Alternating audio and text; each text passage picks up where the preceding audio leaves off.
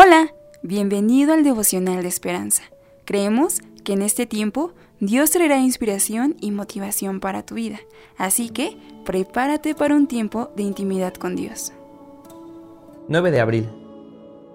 En el huerto. Fue entonces María Magdalena para dar a los discípulos las nuevas de que había visto al Señor.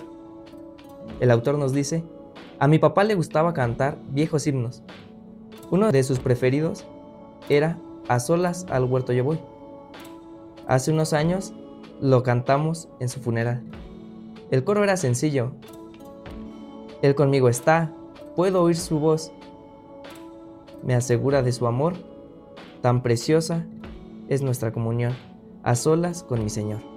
Esta canción le traía gozo a mi papá y ahora a mí.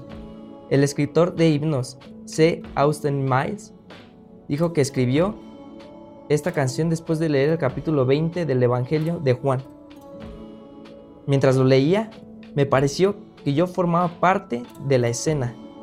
Me transformé en un testigo silencioso de ese momento en la vida de María cuando se arrodilló ante el Señor y exclamó, Raboni, Maestro. En Juan 20 encontramos a María Magdalena llorando junto a la tumba vacía de Jesús.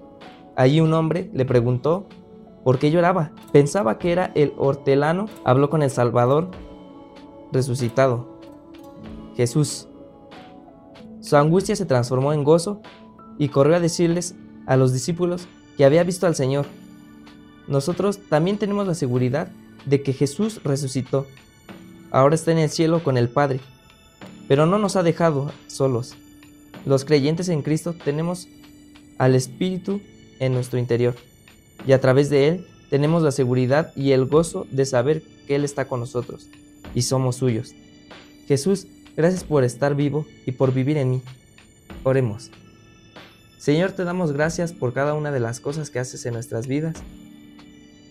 Queremos agradecer por darnos el regalo de tu Espíritu y que habites en nosotros. Permítenos seguir cumpliendo cada una de tus voluntades y que podamos seguir viviendo con gozo, creyendo en que tú vives en nuestro interior. En el nombre de Jesús. Amén. Esperamos que hayas pasado un tiempo agradable bajo el propósito de Dios. Te invitamos a que puedas compartir este podcast con tus familiares y amigos para que sea de bendición a su vida. Puedes seguirnos en Facebook, Instagram, YouTube y Spotify como Esperanza Tolcayuca. Hasta mañana.